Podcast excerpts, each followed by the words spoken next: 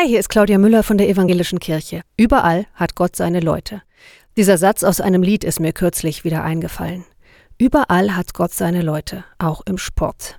Vorgestern ist in Frankreich die Rugby-WM zu Ende gegangen. Verblüfft hat mich während der WM-Wochen das Team aus Fiji. Die haben zum Beispiel nach einem Sieg einen kleinen Gottesdienst veranstaltet auf dem Spielfeld. 15 Muskelmänner samt Betreuerstab stehen im Kreis und singen Gott ein Loblied, beten. Gänsehaut. Und in Interviews begann jede Antwort der Fidschis mit Zuerst mal danken wir Gott, dem Allmächtigen, dass er uns Kraft gegeben hat.